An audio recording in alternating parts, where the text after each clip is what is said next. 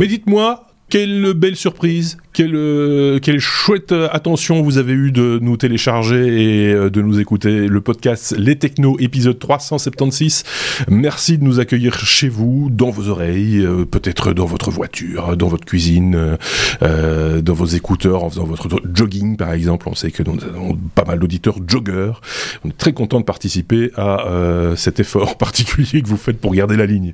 on a avec nous Sébastien pour la deuxième semaine consécutive Bonjour Sébastien. L'autre côté, Bonjour tout le monde. Aurélien qui euh, est avec nous euh, également. Salut Aurélien. Salut. On a un épisode comme toujours chargé, on a toujours beaucoup de choses à dire, vous le savez, dans un épisode des technos, donc on va pas trop traîner non plus. Euh, on vous invite, si vous ne l'avez pas encore vu, à aller euh, revoir euh, ou voir simplement notre live de, du week-end dernier, puisque vous aurez ainsi l'occasion de découvrir un de nos futurs nouveaux chroniqueurs, qui sera normalement opérationnel, on va dire ça comme ça, fin de cette année, début de l'année prochaine, en la personne de Bienvenue, c'est son prénom, et donc n'hésitez pas à aller jeter un petit coup d'œil sur notre chaîne YouTube. Euh, vous retrouverez ça dans euh, la sous-catégorie ou la playlist, euh, appelez ça comme vous voulez, qui s'appelle Replay, puisque ah voilà, et, dans l'onglet en direct ou voilà. Ça a été organisé. YouTube s'amuse de temps en temps à déplacer les choses, et donc pour que ce soit mis un peu en évidence, je pense qu'on a mis sur la, la première page une playlist qui s'appelle Replay, sur laquelle vous retrouverez tous les lives que nous faisons, enfin quelques lives que nous faisons de temps à autre. En général, une à deux fois par mois, mais euh, pas beaucoup plus pour l'instant. En tout cas, il faut évidemment qu'on prenne le temps de les organiser, ces lives, et d'avoir des choses à dire aussi par la même occasion. Mais c'est toujours agréable de vous retrouver, en tout cas ceux d'entre vous qui sont disponibles pour ça, de vous retrouver lors de ces lives et d'échanger en même temps avec vous, parce que là, on peut vraiment jouer la carte de l'interactivité. Si vous le voulez bien, euh, je vais passer à ce bouton-là. Si vous le voulez bien, passons à la première lettre de notre abécédaire. Je le rappelle, c'est une revue de presse tech euh, d'un certain genre, on va dire, hein, euh, dire enfin, qui fonction de, des habitudes de consommation et de, et de veille technologique de nos camarades. et ce, et ce, cette revue de presse s'articule autour d'un abécédaire qui commence avec la lettre A comme airdrop. C'est Sébastien qui s'y colle pour parler de ce réseau social d'Apple, mais un réseau qui n'était pas vraiment attendu, me semble-t-il qui est méconnu même. Vous connaissez peut-être la fonction AirDrop si vous avez un, un appareil euh, iOS ou iPadOS. Si vous n'en avez pas, laissez-moi expliquer ce que c'est en 15 secondes. C'est une fonctionnalité qui permet de partager quelque chose avec les gens qui sont euh, proches de vous. Donc ça utilise le, Bluetooth pour détecter les appareils à, à distance euh, et ça permet d'envoyer un fichier, une photo, euh, ça permet de d'envoyer une carte de contact, un, un, ticket de train. Je fais ça beaucoup avec mon épouse. On s'échange les tickets de train dans la gare ah, dans, dans, dans, Apple Wallet par exemple. exactement. non mais enfin voilà. J'adore ces, ces, moments, ces moments de vie, ces pépites Exactement. d'échange. On, s'y sent, hein, on entend le presque le tung tung tung derrière. Euh, je vous avais déjà expliqué dans les techno que mes enfants eux aussi utilisent AirDrop pour s'amuser dans les files d'attente des, des, parcs d'attractions, euh, puisque cet été ils s'amusaient à, jouer à tic tac toe avec des gens euh, inconnus sur, sur AirDrop. ils, ils, destinaient dans l'application de prise de notes une grille de tic tac toe, ils faisaient un X, ils envoyaient ça en random à plusieurs personnes parce qu'avec AirDrop, on voit les gens qui ont un iPhone autour de soi, donc on voit la liste d'appareils, on peut envoyer. Puis certains comprenaient le truc, acceptaient, répondaient en faisant un O ou un X et, renvoyaient et ils jouaient comme ça dans, les files d'attente avec des gens qui qui connaissaient pas. Euh, je trouvais euh, l'utilisation assez amusante. Il y a des utilisations un peu plus politique également, puisqu'en Chine, il y a des manifestants qui ont utilisé AirDrop pour échanger euh, des, des leaflets politiques, des tracts euh, à visée ah politique dans des manifestations, puisque les, les, les, réseaux sociaux sont strictement surveillés euh, par le gouvernement chinois. Euh, les, les, réseaux sociaux étrangers à la Chine sont souvent interdits. ceux en Chine ne laissent pas passer tout, ce qu'on veut. Donc c'était un moyen relativement euh, simple et libre pour oui, partager des idées politiques, des tracts politiques. Pire tout pire en plus. Avec des gens qui sont proches de soi. Pire tout pire, du coup, puisqu'on passe pas, ce, ce, contenu n'est pas stocké euh, quelque part sur un serveur. Exactement, mais uniquement avec les gens qui sont dans notre entourage. Donc c'est utile dans une manifestation, par exemple. C'est moins utile quand on est tout seul dans son appartement. Quoi qu'en Chine, il n'y a jamais des gens très loin euh, de Oui, c'est ça. Les appartements sont plus visibles. Moi, j'ai ça avec mon voisin du dessus. Mon, voisin du dessus est, tu peux lui envoyer des photos. Et, photo, mais lui, lui-même est photographe. Euh, et de temps en temps, je pense qu'il travaille chez lui ou pour, le, pour son plaisir. Et de temps en temps, je vois effectivement la notification, voulez-vous accepter euh, le fichier, etc. Je refuse systématiquement parce que voilà, mais c'est particulier, quoi. C'est, euh, ouais, faut faire un peu attention. Alors, à propos de photos, justement, il y a des gens qui aussi utilisent AirDrop à mauvais escient dans un avion. Euh, ça a causé scandale il y a quelques semaines. Je pense qu'on y avait parlé, on en avait parlé dans les technos également. Euh, des gens qui envoyaient des photos de nude, euh, des photos de inappropriées, on va dire, de, de partie de, de, votre corps nu aux autres passagers d'un avion, ce qui a fait un scandale et qui a obligé le, le commandant de, de bord à, à, réagir, à dire euh, bon maintenant que vous n'arrêtez pas ça, moi je ne décolle pas. C'est un peu comme la, la, cour de récréation. Bref, Apple sans savoir a créé un réseau social peer-to-peer, AirDrop. Euh, c'est pas vraiment un réseau social, mais une technologie qui permet en tout cas d'échanger de l'information. Et donc, euh, comme la Chine, le gouvernement chinois n'aime pas trop ça, ils ont demandé à Apple de couper cette fonctionnalité. Et donc, si vous utilisez AirDrop Chine maintenant. Ça a été confirmé par CNN, par The Guardian, plusieurs journaux et euh, des activistes chinois euh, en, en, exil. Si vous êtes sur un appareil chinois euh, Apple, maintenant vous allez toujours pouvoir activer AirDrop. Ça va se couper automatiquement après 10 minutes. Il faudra réactiver euh, AirDrop ah oui. le temps de recevoir quelque chose ou d'émettre quelque chose et ça se recoupe, etc. Donc on pourra plus okay. envoyer euh, des communications non sollicitées à des gens qui par hasard sont propres proche de chez vous. Alors, dans l'article que j'ai lu de, de, CNN, ils vont un peu plus loin dans les détails. Ils disent que si nous, on va en Chine, cette fonctionnalité reste normale. Donc, c'est celle qu'on connaît. Donc, c'est vraiment sur les iPhones des gens chinois. Alors, je sais pas comment Apple arrive à bah détecter ouais, ça. Peut-être par, ouais. par iCloud ID. Euh, l'opérateur. Je, je, sais pas. Ah bah non, pas l'opérateur. L'opérateur, probablement, non. ou les numéros la de série. Ils connaissent les, les, ranges de, ouais. la carte SIM. voilà, il y a plusieurs techniques qui permettent de, de faire ça. Ce qui m'a surpris aussi, c'est qu'Apple est capable de faire des updates euh, iOS euh, spécifique pour certains types d'appareils parce que c'est une fonctionnalité. Ouais. ou alors elle est chez nous et on la voit pas elle est cachée avec euh, ce qu'on appelle des feature flags. Donc elle est peut-être dans le code mais il y a un if euh, carte SIM égale machin alors ouais. je montre ouais. ça sinon je montre ça. Ou alors il y a une version un build une version binaire d'iOS différente pour pour les appareils chinois. Je sais pas. Mais enfin techniquement c'est pas mal qui enfin c'est dommage qui qui, qui cède au gouvernement chinois. Mais techniquement c'est pas mal ce qu'ils arrivent à faire en termes de pour avoir changé de, de, de, de pour avoir changé d'iPhone euh, tout à fait récemment et de passer d'un modèle euh, d'un iPhone euh, SE première génération à, à, un iPhone 13 mini, euh, il y a une tu différence. As quitté ton SE. Oh. Oui, le non. SE a, a, a vécu 6 ans, c'était un peu mal. Il s'est passé un truc dans ma vie, c'est terrible. C'est, euh, voilà. Et donc. Euh... Attendez, breaking news là. et donc, et donc, du coup, il y a des comportements forcément différents, même si c'est la même version euh, d'iOS qui tourne. Il y a forcément des comportements différents parce qu'il y a ce fameux cran au-dessus de l'écran euh, mm -hmm. sur le sur le 13 qu'il n'y avait pas évidemment sur le. Ah, je m'en remets pas moi. Sur, voilà. Allez, je te le montre juste pour voilà. voilà t'as vu C'est toi qui de pouvoir continuer l'épisode là. C'est vraiment. C'est une, énorme évolution. Je, suis comme ça, économe, et en plus, je ne change qu'à bon escient. Euh, donc, c'est un conseil que je donne à tout le monde. Ne vous laissez pas euh, séduire, on va dire, par les soi-disant nouveautés. nouveauté. Elles viendront quand, vous en aurez be besoin. Je le dis d'autant plus qu'on arrive là tout doucement au, Black Friday. Hein.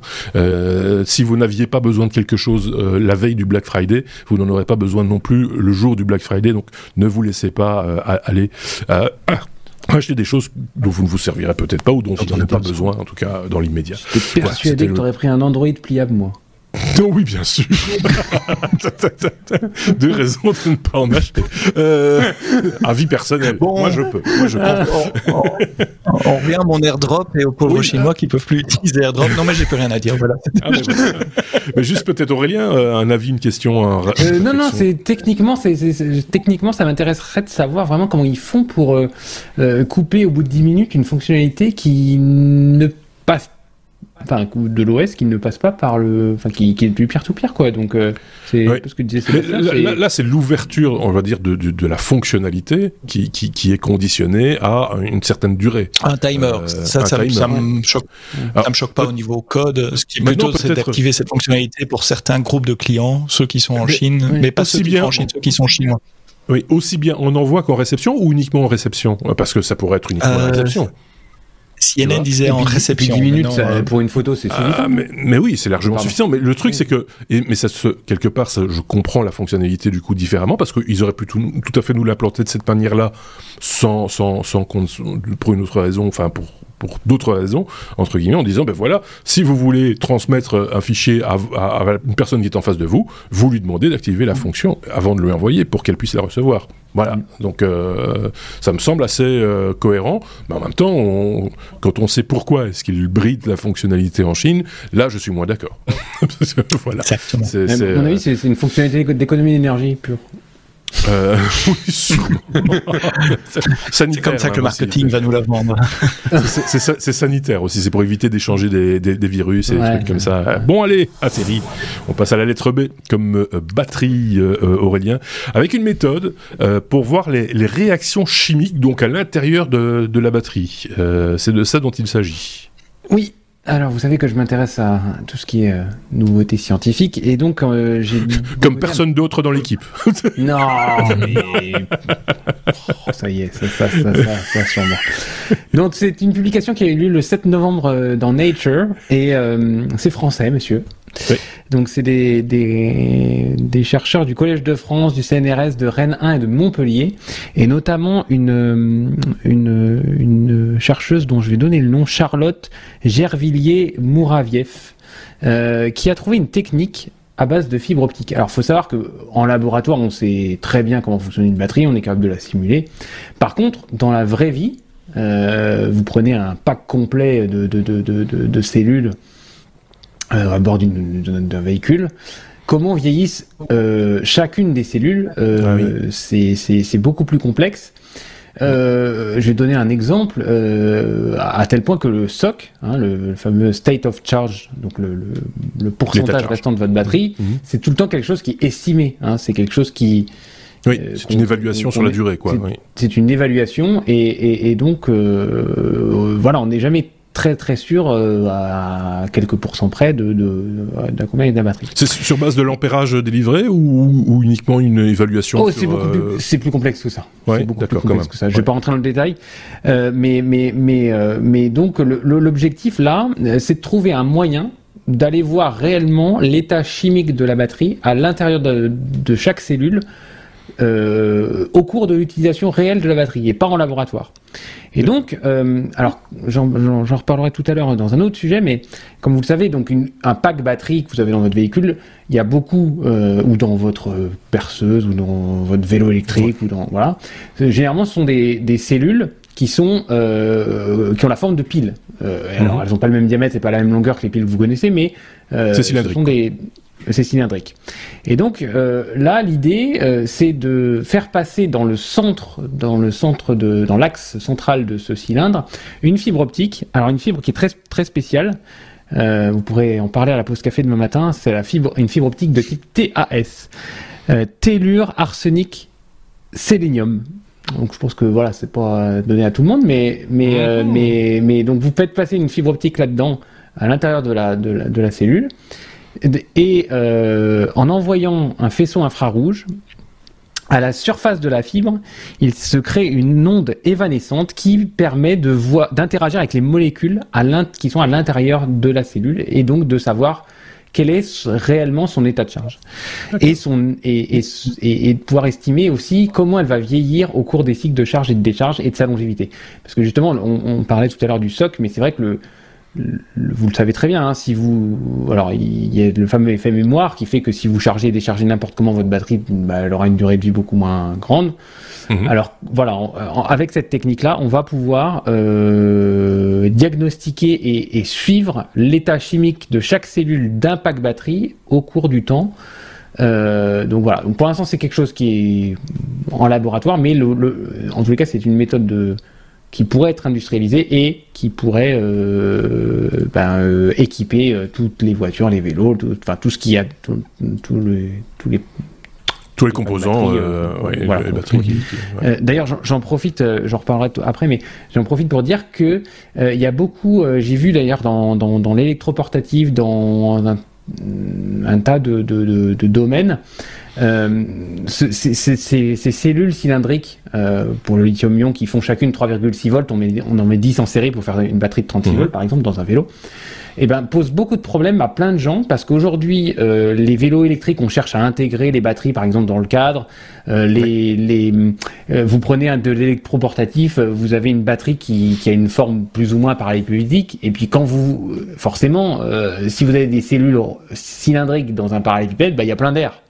Et donc vous avez une, une perte de place une, et une capacité, enfin une comment on appelle ça, une une énergie volumique qui est pas très bonne. Pourquoi? Parce que vous avez plein d'air. Donc euh, euh, j'ai vu qu'il y a certaines marques d'électroportatifs, D-Volt je pense notamment, qui euh, maintenant fait se sert de packs qui ne sont, enfin de cellules qui ne sont plus cylindriques, mais qui sont euh, parallélépipédiques et plates.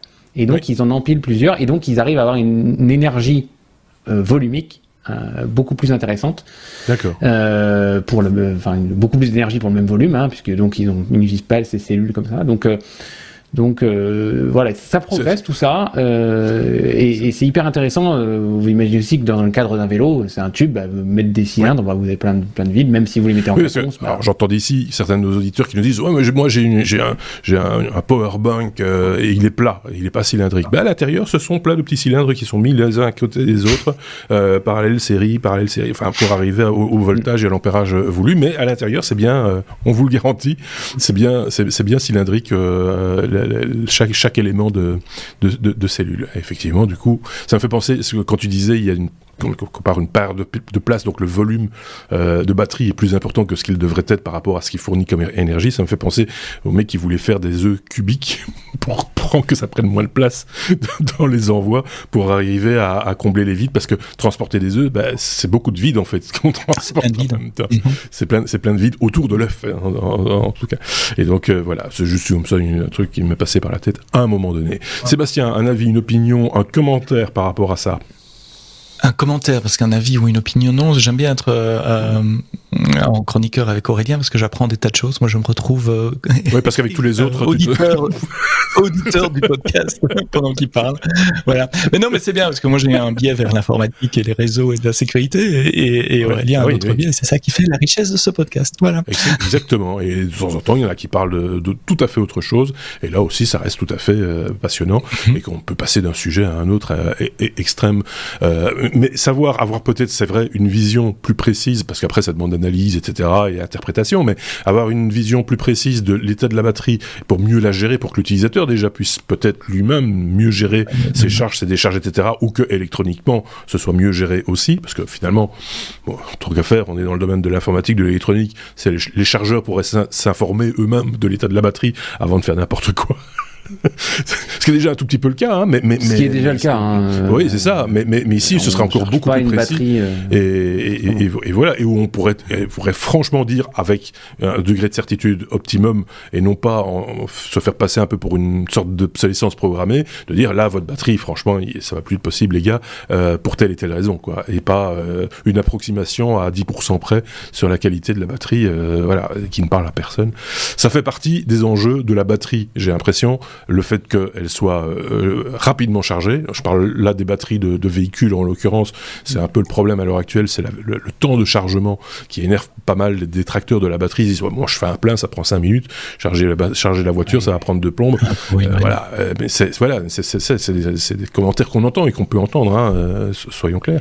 Euh, D'une part, et puis d'autre part, l'autonomie, qui est important aussi. Ça fait partie d'un ensemble. Si vous avez une opinion, un avis, une expérience particulière euh, avec les batteries, n'hésitez pas à partager ça avec nous dans les commentaires, où que vous soyez, mais en particulier sur notre site lestechno.be ou notre chaîne YouTube parce que ce podcast est également disponible en vidéo sur YouTube. K, la lettre K comme Kubernetes. Euh, c'est Sébastien qui s'y colle, c'est Microsoft hein, qui, euh, qui bascule sur euh, ce système. Oui, c'est un, un, un système d'exploitation Kubernetes, ça? C'est un peu plus compliqué que ça. J'ai mhm. expliqué ce que c'est. J'en profité. Au fait, c'est une un prétexte pour parler de Kubernetes.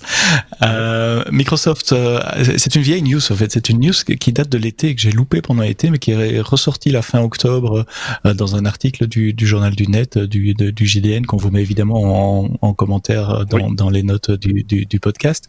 C'est que Microsoft est en train de basculer euh, Office 365 sur cette plateforme Kubernetes qui tourne elle-même sur leur cloud Azure. En fait, Microsoft comme Amazon, ils ont vu l'émergence de ces énormes clouds, Azure et AWS pour, pour Amazon, alors que leur infrastructure à eux a été conçue sur des data centers tout à fait normaux, traditionnels, et donc ils se mhm. retrouvent eux aussi, comme les clients des clouds, à devoir migrer leur legacy avec des énormes guillemets, enfin leur historique logiciel vers le cloud.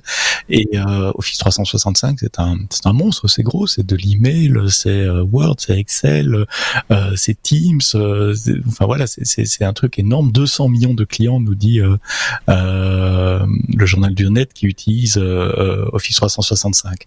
Alors ils ont choisi d'utiliser Kubernetes, qui est une, c'est quoi Kubernetes? C'est un orchestrateur de containers, pour faire très simple. Vous connaissez peut-être tous les containers qui tournent sur vos, vos portables euh, ou que vous pouvez faire tourner sur vos portables. Vous avez peut-être entendu parler de Docker. Un container, c'est une micro machine virtuelle.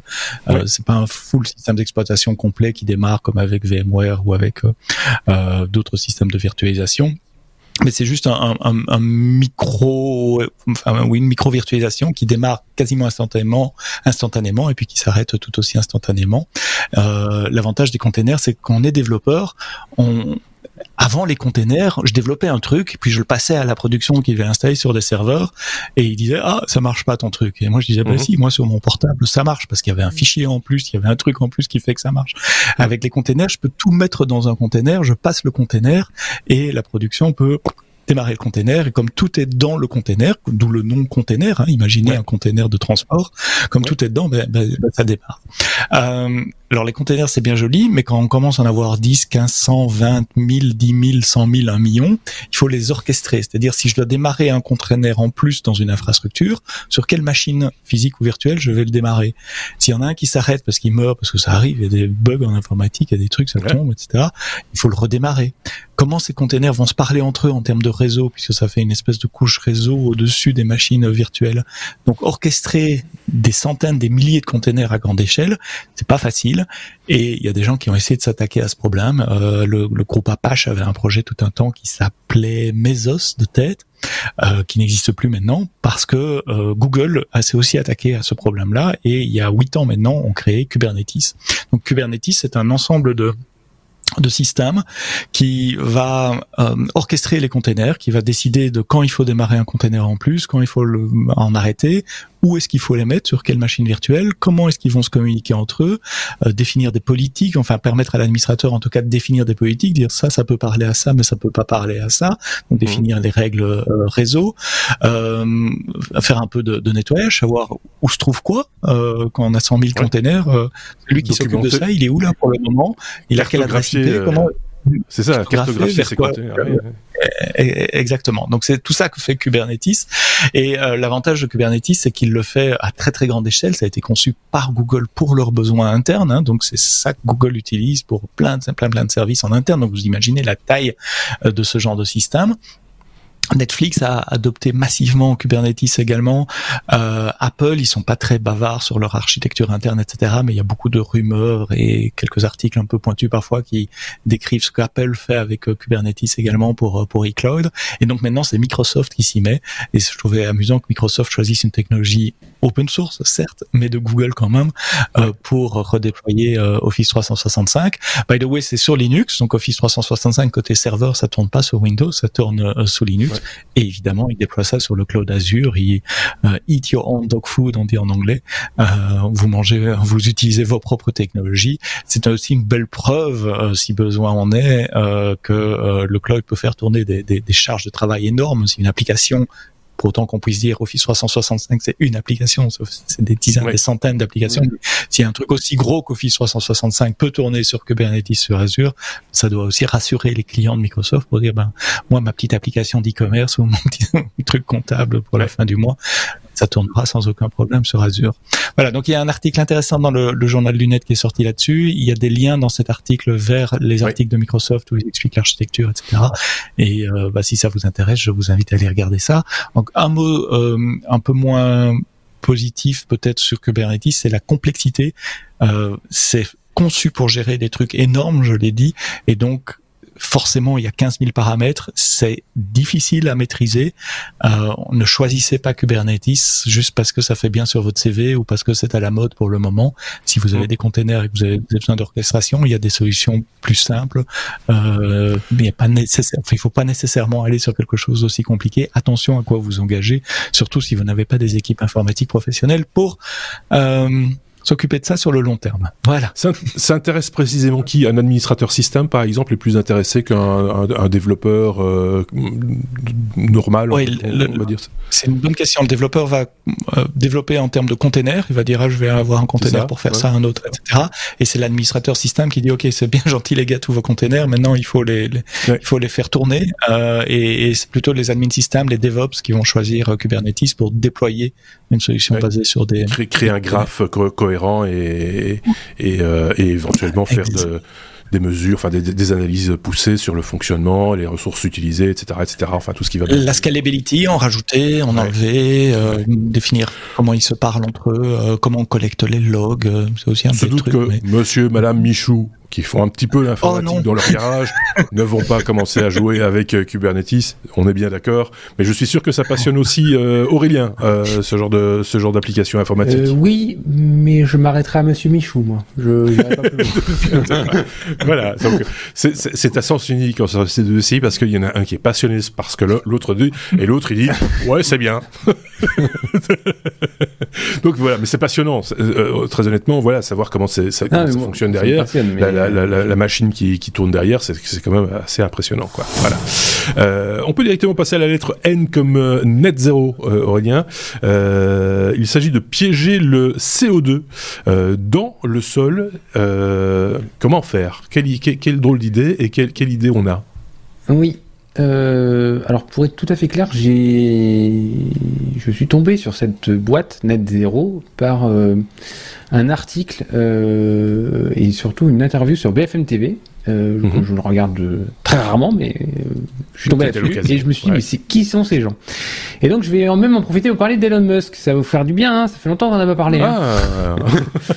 donc non, mais sachez que c'est donc c'est une start Net Zero, c'est une start-up parisienne qui a eu une des 15 bourses d'un million d'euros de dollars pardon octroyées par Elon Musk. Euh, parce que donc il y a 15 projets qui ont été euh, sélectionnés pour euh, capturer le CO2. Et donc, en 2025, trois des projets qui auront les mieux avancés se partageront encore de la poche de M. Musk la somme de 100 millions de dollars. Alors, qu'est-ce que fait Net Zero? Net Zero a trouvé un procédé de production pour faire du biochar, B-I-O-C-H-A-R, je n'avais jamais entendu ce mot-là.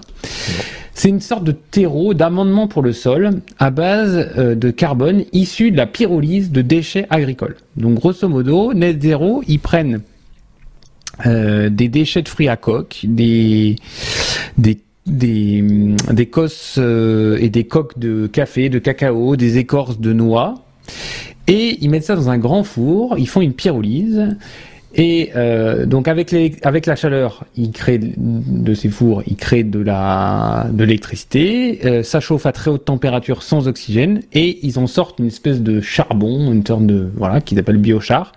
Et ça, ils vont l'épandre sur le sol et euh, ça va piéger euh, le CO2 à l'intérieur de ce biochar et euh, ça restera euh, comme ça dans la terre sans nuire, à, enfin c'est un engrais sans nuire à, à la planète. Alors, euh, selon le GIEC, les solutions de production de biochar euh, permettraient euh, de d'extraire de l'atmosphère jusqu'à 2 milliards de tonnes de CO2. donc là, ils sont en train de monter une, première usine au Cameroun, parce que bah, en fait, les déchets de fruits à coque, ils sont là-bas. Mmh. et puis l'un des porteurs de projet a une usine dans le cacao. Et donc juste à côté de son usine, ils vont faire, ils vont créer du biochar. Et puis ils ont une deuxième, une deuxième usine qui, qui va se monter au Brésil. En tous les cas, je trouve que c'est voilà, je pense qu'on n'aura pas de trop, enfin, on n'aura pas. Euh, toutes les solutions sont bonnes à prendre pour euh, pour essayer de lutter contre le, réchauffement, et, donc euh, cette solution de piéger le CO2 me paraît une voilà une, quelque chose d'intéressant et une, hmm. voilà alors j'ai pas, j'ai pas, j'ai pas, j'ai pas creusé l'article. On, met, comme toujours, on met les sources. Hein, euh, donc le, même le site de la, la, la startup en question, Net Zero, ainsi qu'un un article euh, que tu as que tu as trouvé qui explique ça euh, très bien.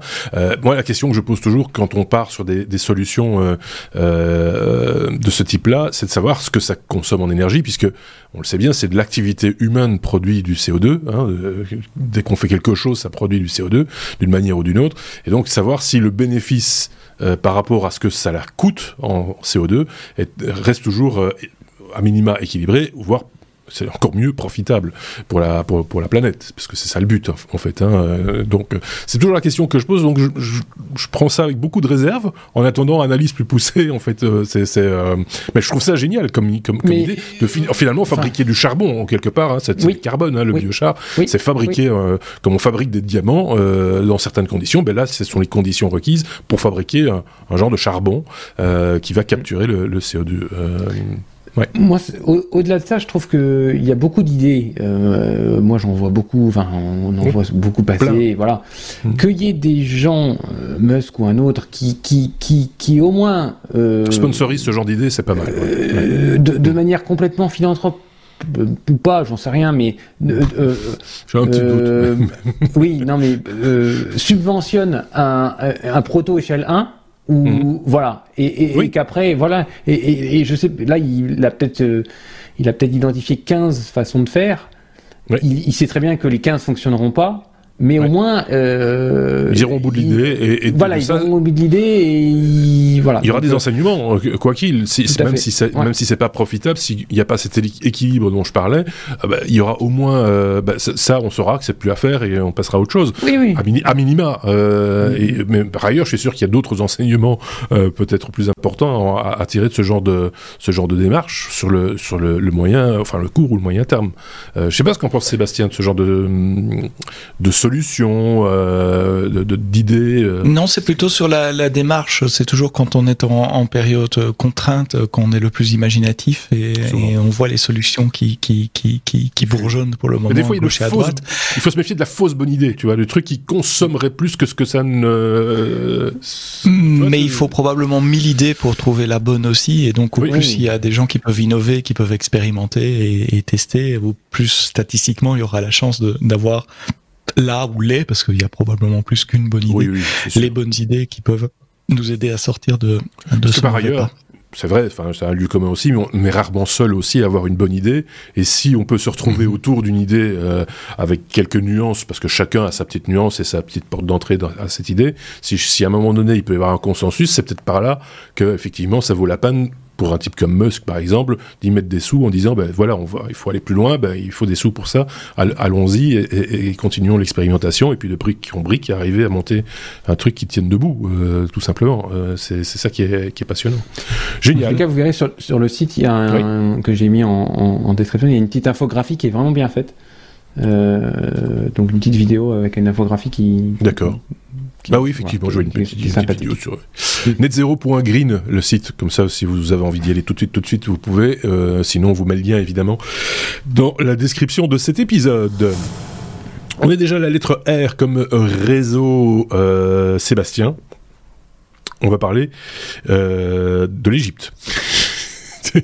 L'Égypte qui devient le, point faible d'Internet, tout, tout simplement. C'est quand même pas une carte de visite très, très sympathique, on peut le dire.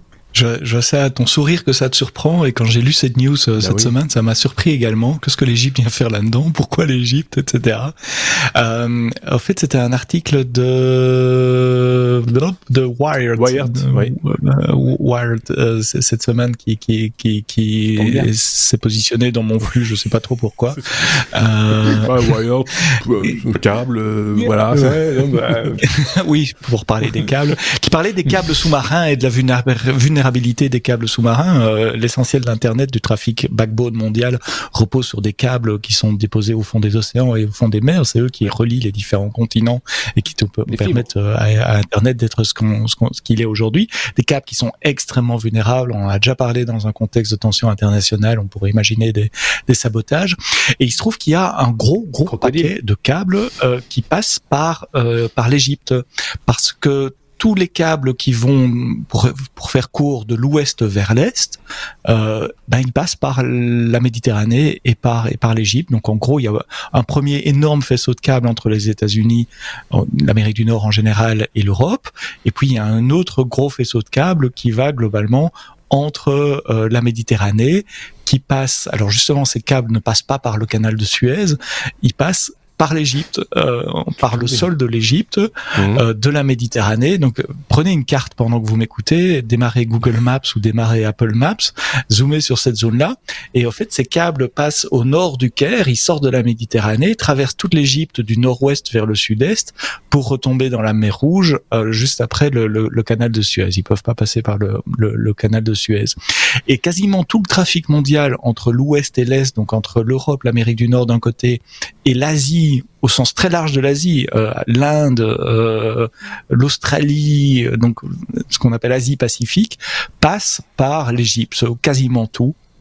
Et ils expliquent dans cet article que si globalement on veut passer plus au sud, ben, il faut contourner tout le, continent africain. Il y a certains câbles qui le font, mais c'est plutôt pour le trafic à destination des pays d'Afrique eux-mêmes. Et puis, si on veut passer au nord, ben, quelle que soit la route qu'on étudie, on va tomber par la Syrie, l'Afghanistan, l'Iran, l'Irak ou encore plus au nord la Russie.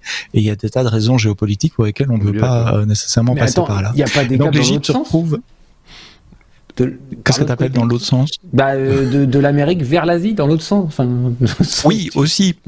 Mais ah. si on veut aller euh, de France, par exemple, sur un serveur euh, en Thaïlande, euh, ça sera beaucoup plus court en termes de latence de passer par la Méditerranée, la, la, mer Rouge, ou si on veut aller en Inde, plutôt que faire le tour via les États-Unis, la, traverser les États-Unis, et puis euh, tout, tout le Pacifique. Ceci dit, je suis pas certain qu'il y ait des câbles qui traversent le, le, le, le, Pacifique. Il y a certaellement des projets en cours, mais il doit pas y avoir pas sur la... de câbles. pas sur les cartes qui sont à l'écran là pour le moment. Oui, oui c'est ça. Mais c'est les cartes c'est Interactive Maps, euh, c'est Télécom Egypte qui produit cette carte-là. Donc, euh, forcément, c'est les choses qui les intéressent eux. À mon avis, c'est plus Alors, pourquoi ça pose problème Pourquoi ça pose problème? Parce que c'est une grosse concentration à un seul endroit. Euh, contrôlé par un État euh, également. Euh, tu as parlé de Télécom Égypte. Euh, j'ai appris dans cet article qu'ils prennent une taxe sur tous les câbles qui passent par le territoire et que certains opérateurs commencent à, à la voir assez mauvaise de devoir payer la taxe Télécom Égypte juste pour passer là. Euh, c'est une l'Égypte est un État plutôt euh, stable pour le moment, mais la région ne l'est pas nécessairement et donc avoir l'ensemble de ces câbles qui passent par là, c'est un, point de faiblesse, un point de contention possible pour pour l'internet mmh. et, et donc l'Égypte se retrouve une fois de plus parce qu'ils ont déjà eu le canal de Suez, ils ont euh, au centre d'une situation géopolitique et peuvent tirer les fruits tant en matière politique de négociation qu'en termes d'argent euh, avec la, taxe Télécom Égypte euh, sur ces câbles qui passent là. il y a eu un accident au mois de, de, de, juillet août cet été où une pelleteuse, comme c'est souvent le cas, a arraché un, un groupe de câbles Heureusement, c'était sur la Terre et donc heureusement, ça se répare relativement facilement. C'était une coupure d'une heure ou deux, euh, mais on pourrait imaginer des actions malveillantes aussi, non pas d'État égyptien, mais on ne sait pas qui. Euh, à partir du moment où il y a une grosse concentration de à un endroit, euh, ça, ça, rend cet endroit vulnérable et attractif pour pour les, les gens mal intentionnés. Rappelez-vous, en France, ça s'est produit. Euh, il y a eu des, des, coupures assez importantes. C'était il y a deux, deux, trois ans, quelque chose comme ça. Oui. Euh, on, on, on, s'est d'ailleurs demandé, ça n'a jamais été revendiqué par aucun, aucun groupe, mais il y avait manifestement une action malveillante et, et coordonnée, puisque c'était à plusieurs endroits, à des réseaux, euh, à des différents endroits du réseau euh, de distribution de d'internet en France. Alors il y a aussi un groupe, euh, et je crois que c'est Google qui, qui, est à la, à la manœuvre là, qui essaie d'inaugurer une nouvelle route, parce que de nouveau, si vous avez une, une carte, et j'avoue que je connaissais pas très bien la géographie de cette, cette, région-là, mais j'ai été voir sur des cartes. Au, bout de la mer Rouge, euh, si on tourne à gauche, on va vers l'Égypte et le canal de Suez, mais il y a aussi un mhm. bras de mer qui tourne à droite euh, et, qui passe euh, derrière le Sinaï et qui va jusqu'à la pointe de l'État d'Israël. Et donc ça, ça serait une autre route possible de prendre toute la mer Rouge, prendre le petit bras de mer qui remonte vers Israël et rentrer dans la toute petite bande de terre que représente Israël à cet endroit-là pour aller retomber en Méditerranée un peu plus au, au, au nord. Euh, ce qui est une alternative mieux perçue par les États-Unis parce qu'ils perçoivent Israël comme un pays ami, en tout cas avec lequel les négociations sont peut-être plus euh, faciles qu'avec euh, d'autres pays, des pays du monde arabe notamment. Mais donc ça serait une alternative pour certains nouveaux câbles qui, dont on est en train d'envisager le, le, la pause. Je tiens à préciser que la carte, si vous avez l'image, euh, mais on vous a mis le lien également, vous le trouverez le lien dans les articles qu'on vous propose en, regard de cet épisode. Euh, les cartes sont a priori, ce sont uniquement les câbles sous-marins ou terrestres qui sont liés de près ou de loin à Télécom Égypte. Donc, il n'y a pas les, effectivement les, réseaux. C'est ça, il n'y a pas le, réseau euh, transatlantique, pacifique, etc. Parce que manifestement, ils y sont moins euh, moins représentés, moins implantés. Malgré tout, à l'échelle d'un seul pays comme l'Égypte, le, nombre de, hein. câbles qui dépendent ou qui sont euh, qui sont en relation avec Télécom Égypte, c'est assez impressionnant tout de même, parce que ça fait le tour du monde tout simplement. Mais ça va plus dans certaines régions que dans d'autres forcément, euh, moyennant les, les intérêts euh, économiques, on, on ose le supposer surtout, hein, euh, des, uns, des uns et des autres, mais ça reste quand même impressionnant, cette, cette nappe de, de, de, câbles aussi bien terrestres, il y en a moins hein, des câbles terrestres, il faut, faut, faut en termes de, de, longueur, en tout cas, c'est marginal presque par rapport au nombre de câbles, de, la distance câblée euh, sous, sous, sous mer ou via les différents canaux, etc. Enfin voilà, c'est passionnant hein, ce, ce, genre de truc, c'est de la géopolitique, mais en même temps, Exactement. il y a la technique derrière pas de la technologie. C'est euh, plus géopolitique que hein. C'est, ben là, c'est une partie qu'on voit, donc il euh, faut voir le maillage global. Euh, à mon avis, la carte, elle, ça, tu, tu, tu, reconnaîtras plus les pays si on met tout le, tout le maillage. Je pense, hein, parce que c'est, ça mériterait de faire une petite recherche, voir si ça n'existe pas. Peut-être que quelqu'un s'est amusé à collecter toutes les informations concernant le, le, le câblage euh, entre continents, entre pays, etc. ça mériterait d'être vu. Si vous avez ça dans vos, dans vos bookmarks, n'hésitez pas, dans vos favoris, parlons français, tant qu'à faire, n'hésitez pas à nous le faire savoir et partager ça avec nous. Nous, ce sera une joie d'aller jeter un œil franchement. Submarine Cable Map. J'ai fait une petite recherche Google pendant que tu faisais cette phrase-là. Bah, euh, en, en homme. Heureusement, que, heureusement je fais des longues phrases. ouais. et, et, que mon internet est rapide.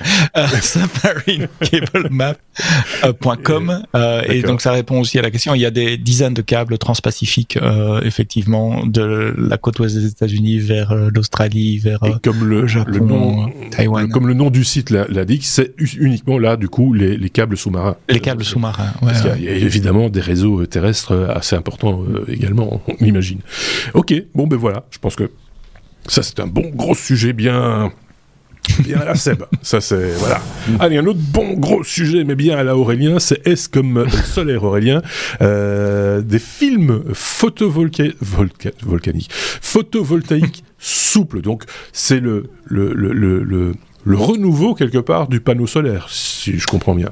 Oui, alors pas pour les mêmes, je vais en parler, mais pas pour les mêmes applications et pas avec la même, le même rendement. D'accord. C'est une société française. C'est poli de dire que j'ai tort, c'est bon. non, mais non, mais. Non, non, c'est vrai, je ne dirai plus rien. Donc Armor qui développe un film photovoltaïque organique, bas carbone, transparent et souple. Ok. Je dis, bah ça, ça fait beaucoup. Donc vous imaginez un film. C'est une boîte qui, euh, qui est spécialisée dans le dépôt de d'encre sur des films. D'accord. Euh, et donc qui a développé un, un, panneau photovoltaïque souple, transparent, en sept couches. Donc vous avez une couche centrale qui vient euh, euh, qui est la couche photoactive qui transforme l'énergie solaire en, en l'orientement en, en, électricité et puis vous avez des couches euh, bah, qui servent à emprisonner tout ça et enfin à guider la lumière et à emprisonner tout ça. Un sandwich quoi. Et voilà, tout à fait, c'est un sandwich. Euh, donc c'est donc euh, euh, c'est une société française, je l'ai dit. Euh, Aujourd'hui, les panneaux solaires tels qu'on les connaît sur nos toits ou, sur, ou dans les champs, c'est ils sont, ils sont de plus en plus compétitifs d'un point de vue prix. Mais le problème, c'est que déjà, il faut des métaux rares, euh, c'est bourré de silicium, et puis le process de fabrication, il n'est pas super écolo, il est très très, il demande beaucoup d'énergie. Donc, euh, cette boîte a développé ce, ce, ce, ce, film qui, dit-elle, est beaucoup plus respectueuse de, de l'environnement et puis a des potentiels d'utilisation beaucoup plus euh, importants. Euh, alors moi tout de suite je me suis dit mais c'est génial ça, je vais coller ça sur toutes mes vitres. Euh, mes fenêtres, euh, vous imaginez les buildings à la défense ou je ne sais où, euh, forcément, si on arrive à récupérer l'énergie solaire au lieu qu'elle chauffe les, ah, alors il faut qu'elle chauffe les bâtiments en l'hiver, mais, mais l'été au lieu que ce soit des fournaises et qu'on mette des clims à l'intérieur, on récupère l'énergie, on le transforme en énergie électrique et, et, ça serait ça serait une bonne idée. Mmh. Alors, ça, ça, permet aussi aux, aux, architectes de se donner libre cours hein, à leur créativité, imagination, faire des, des structures euh, textiles, euh, euh, vu que c'est souple, bah, on peut faire toutes les formes qu'on veut, on peut, On peut laisser passer la lumière, enfin on peut faire un, tas de choses. donc j'ai à peu près dit tout, sauf que donc ils ont été récompensés par l'UNESCO pour favoriser l'éducation en Afrique et notamment au Togo. Donc je fais un petit coucou à bienvenue parce qu'il y aura deux, deux allusions au Togo dans mon dans le enfin il y aura une allusion là et une allusion dans le bonus. Donc c'est pour euh, dire pour saluer l'arrivée d'un nouveau saluer chroniqueur. le nouveau chroniqueur. euh, au Togo. Et donc euh, cette boîte là fournit des kits scolaires avec leurs films pour que les étudiants qui qui n'ont pas forcément accès tout le temps à l'électricité puissent euh, au Togo euh, faire leur euh, alimenter leur PC, faire leurs devoirs, je sais pas. ah bonne idée. Et donc faut être clair, hein, ce, que je disais en, introduction, c'est que ces films alors produisent de l'électricité certes, mais ils n'ont pas le rendement euh, en termes de puissance électrique, ils n'ont pas le rendement des panneaux solaires euh, classiques au silicium tels qu'on mhm. les connaît. Mais en tous les cas, je trouve que c'est un beau, beau produit. Euh, j'aimerais bien voir, j'aimerais bien tester, j'aimerais bien je pense que dans le domaine, c'est pas les sur seuls. Un vitrage, euh, voilà, je, je, suis, je, je, trouve ça très très bien et, et euh, c'est très intéressant et bravo à cette, euh, cette société évidemment. Mais je pense qu'ils ne sont pas les seuls sur ce type de marché parce que le, justement le côté euh, souple et puis surtout facilité de production de ce type de, de panneaux, la, la phase d'industrialisation de la création du panneau, du film en question est important aussi dans, dans, dans, le rendement final du, du, du panneau, enfin le, le prix qu'on va pouvoir demander pour le panneau, etc., etc. Donc je pense qu'ils sont pas tout à fait les seuls sur le sur ce segment-là.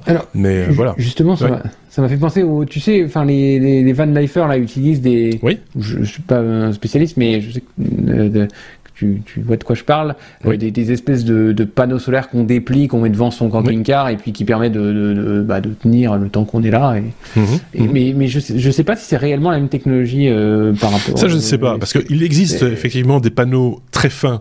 De là à dire qu'ils sont souples, aussi souples que ce que l'on voit à l'image, c'est-à-dire une boucle comme ça, euh, sans mhm. pliure, hein, mais, mais je pense pas que ce soit aussi souple que ça, mais on fait déjà des panneaux ultra fins, on va dire, qui ne sont plus vissés sur, des, sur un, un support, sur le toit d'un véhicule ou d'un bateau ou, même le toit d'une maison, mais qui sont simplement collés euh, sur, sur, le toit, donc qui prennent la forme euh, qui, est, qui peut être un petit peu courbe, euh, enfin, en fonction de carrosserie, voilà, d'une carrosserie, et surtout qui ne prend pas plus en épaisseur, puisque on le sait, véhicule de loisirs, etc. Il y a des limitations en hauteur, et, etc. pour rentrer sur certains parkings ou dans certains dans certains parkings souterrains, etc. Pour pas parce que un panneau solaire, quand on regarde bien, avec sa suspension, enfin son support, etc.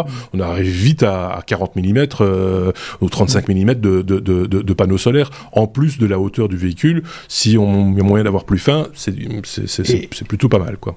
Et du poids et du poids, bien sûr. Oui, oui, effectivement, puisque le poids est, également euh, important. Mais des panneaux solaires euh, souples que l'on peut enrouler sous forme d'un espèce de gros rouleau, euh, enfin assez large, avec d'un diamètre assez large, on en voit de temps en temps. C'est pas les meilleurs marchés et c'est pas ceux effectivement qui ont le meilleur rendement. Mais quand on n'a pas, beaucoup de place, et c'est pas nécessairement translucide effectivement, et quand on n'a pas beaucoup de place ou qu'on a une place particulière, bah ça, ça, peut ça peut rendre ça peut rendre service.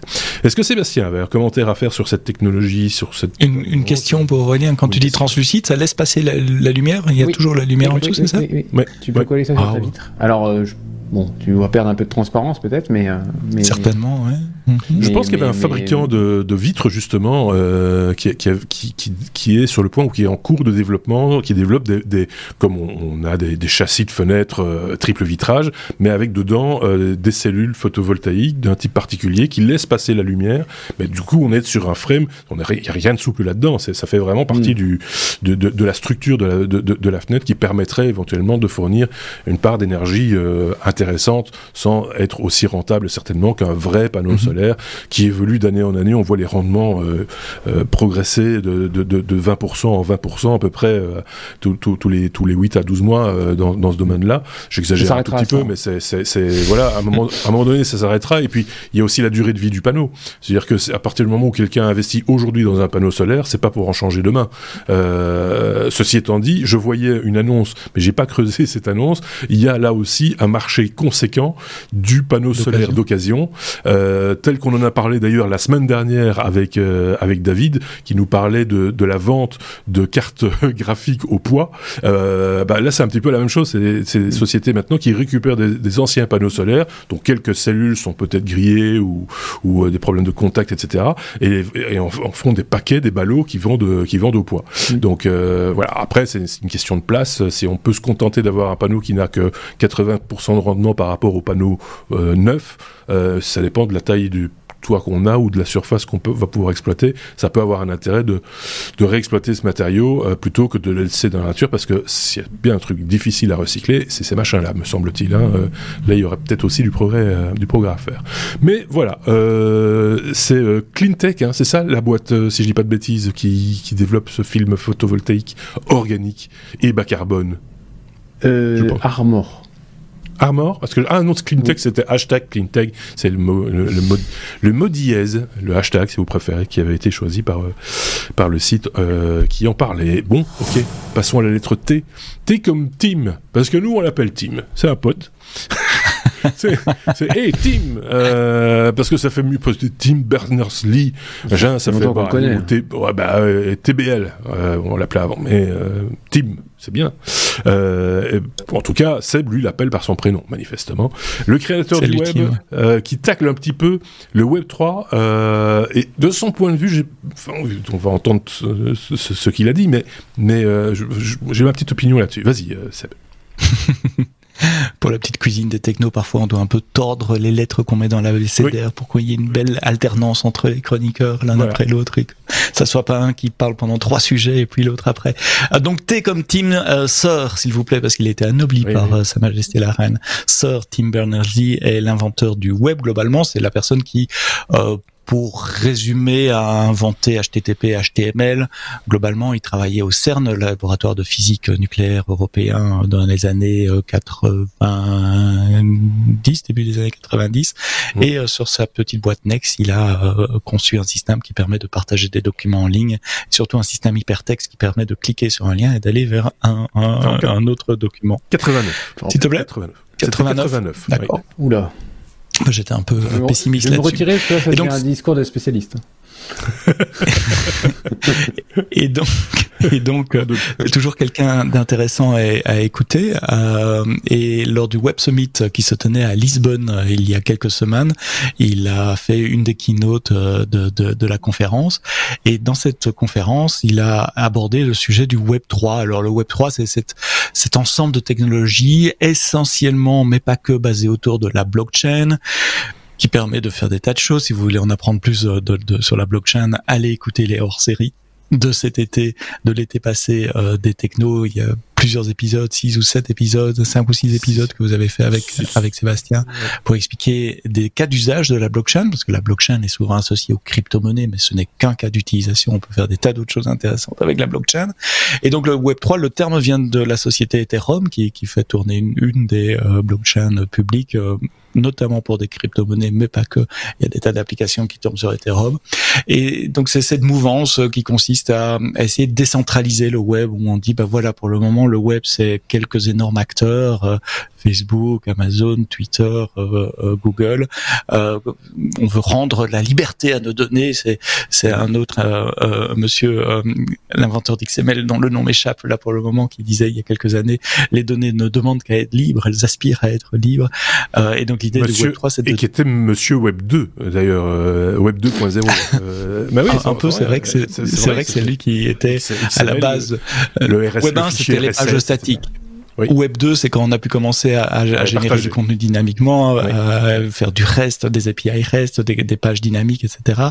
Euh, ça m'ennuie que son nom m'échappe, mais ça, Pareil. voilà, ça va me revenir un moment.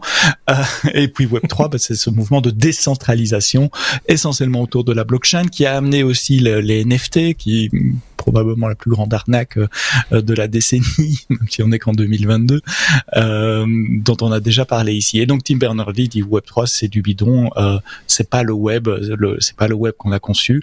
La blockchain c'est bien pour certains cas d'usage, mais c'est trop lent euh, pour faire vraiment des applications interactives. Miner euh, un, un, bloc d'une blockchain, ça prend plusieurs secondes dans le meilleur des cas. ça, ça ne s'applique pas à des, des, des, systèmes transactionnels à grande échelle, tels que lui voit euh, le, le, le, web. Ce qui le chiffonne aussi, c'est que on confond Web 3 avec Web 3.0. C'est ça, ouais. Puisqu'il y a eu Web 1, Web 2.0, Web 3.0, qui est un terme de Tim Berners-Lee, en plus, qui n'a rien à voir avec Web 3. Web 3, c'est blockchain, etc.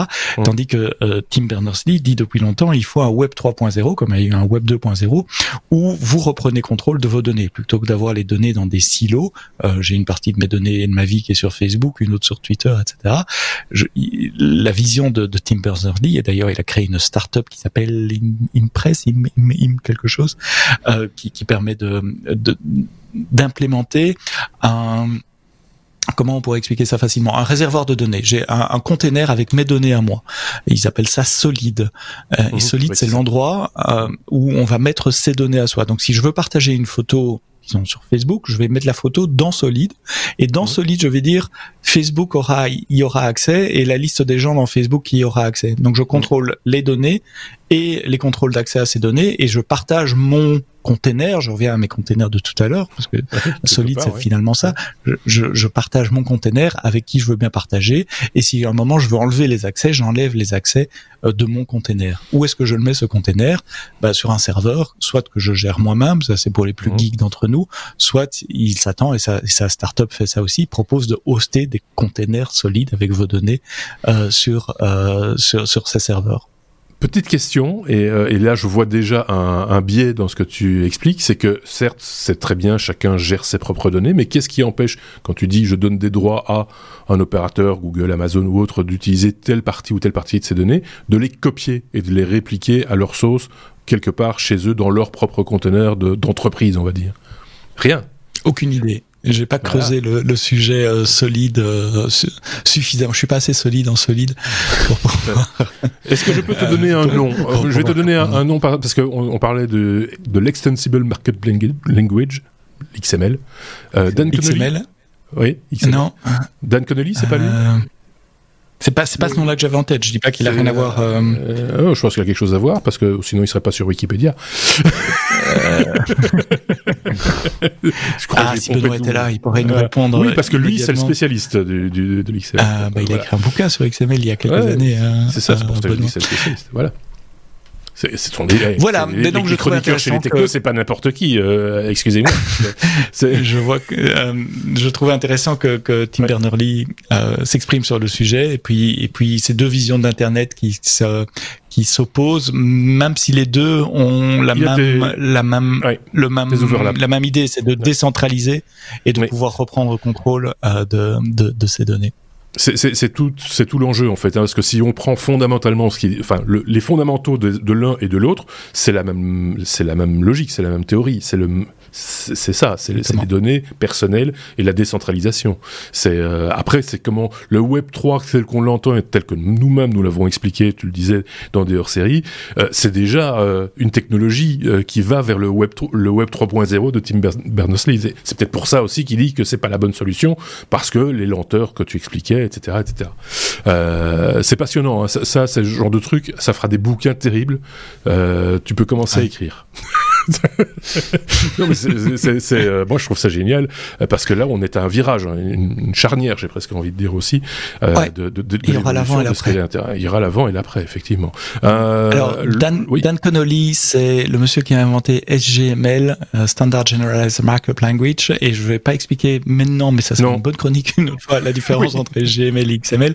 Et le monsieur que je cherchais, c'est Tim Bray, un autre ah, Tim, ah, qui est l'origine d'XML tel qu'on le connaît aujourd'hui.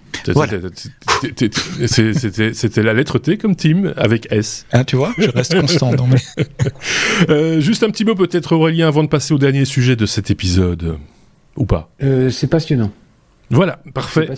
mais euh, je sais pas où on va. ouais, on va, on va et on va. VAE. Tu l'as vu V comme V. Ah, comment ça, comment on l'a amorcé ce truc-là, c'est juste magique. euh, dernier sujet, on va déborder un petit peu, on va être un tout petit peu plus long que les 60 minutes habituelles. Euh, Aurélien pour, parler de la boîte automatique, euh, maintenant aussi disponible sur les vélos. Exactement. T'as vu ce que j'ai mis dans le, la conduite juste après? Euh, juste après, t'as mis quoi? Un bonus? Non, non, non, non. Euh, la colonne de droite. Ah, mais non, ça j'ai pas. Je la vois pas. E ah, tu l'as pas. Ah oui, VAE et BVA. VAE et BVA, bientôt CV, voire CVT. Alors c'était pour euh, voilà, une blague d'acronyme. Oh, euh, oui, alors je, je, c'est une news qui, qui date un tout petit peu. Ah, encore Oui, on fait des vieilles news. Oui, oui nous on, fait, on, recycle avec, euh, avec Sébastien. Euh, mais je remercie mes petits camarades de ne pas l'avoir prise, comme ça ça me permet de, de, sur un sujet que je connais bien, les VAE, les vélos assistance électrique, puisque euh, nos amis français de chez Decathlon il y a ah, hein, s'il y en a parmi, nous, qui On avait déjà évoqué la sortie euh, prochaine de, vélo chez Decathlon. Pas de celui-là. Mais pas, c'était pas celui-là, effectivement. Mais on avait dit, tiens, ils testent le marché, ils vont peut-être le lancer, ils vont peut-être pas le lancer, etc. Et puis finalement, c'est pas celui-là qui lance, effectivement. Ouais. Euh, ils en lanceront plusieurs.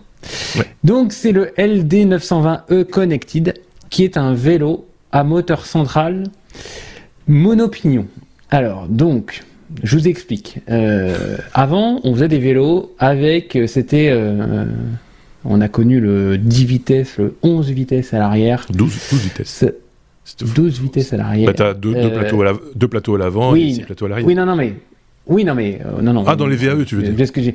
Voilà, dans, on, on, mettait bien 11 pignons à l'arrière et puis un triple plateau, il y avait des caps partout, des derrière. Maintenant, on se dit, oh là là là, ça c'est trop compliqué on va simplifier tout ça, on va vous vendre des vélos très chers avec très peu de composants dessus, comme ça on gagnera un peu d'argent. Et euh, c'est un, peu, un peu vrai. Hein. Et donc nos amis de Decathlon, ils ont trouvé euh, une start-up en Belgique qui s'appelle E2Drive. Alors je, vous regarderai où aller en Belgique parce que je, ma géographie belge, je crois que c'est des, des, Flamands.